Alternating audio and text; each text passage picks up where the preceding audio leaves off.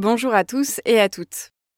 Aujourd'hui, je vous propose de découvrir où l'on trouve des terres rares. Scandium, yttrium, lantane, cérium, praséodyme, herbium. Ces métaux ne vous disent probablement rien, mais vous en avez sûrement déjà entendu parler sous le nom de terres rares. Cette expression désigne une famille de métaux qui comprend 17 éléments chimiques.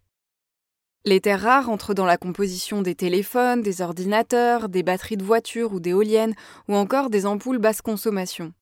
Elles jouent donc un rôle central dans nos modes de vie actuels. Malgré leur nom, les terres rares ne sont pas si rares que ça. Elles sont même présentes en abondance dans la croûte terrestre, et ce, sur tous les continents. Si on les qualifie de rares, c'est parce qu'on ne les trouve pas à l'état pur. Les terres rares sont incluses dans d'autres minerais de nature très variée, comme par exemple des formations de fer. Le principal gisement de terres rares actuellement en exploitation se situe en Chine, en Mongolie intérieure, et il concentrerait à lui seul 60% des réserves de notre planète.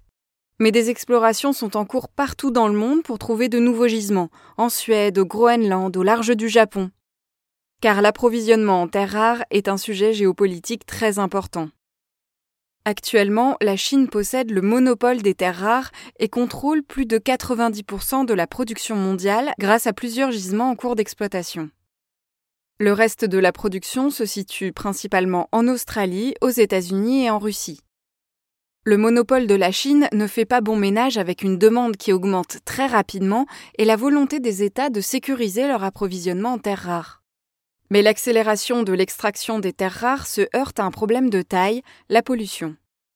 En plus de la pollution due à toute activité minière, le processus qui permet d'extraire les terres rares des minerais où elles se trouvent entraîne des rejets de métaux lourds, d'acide sulfurique et même parfois d'éléments radioactifs dans l'environnement.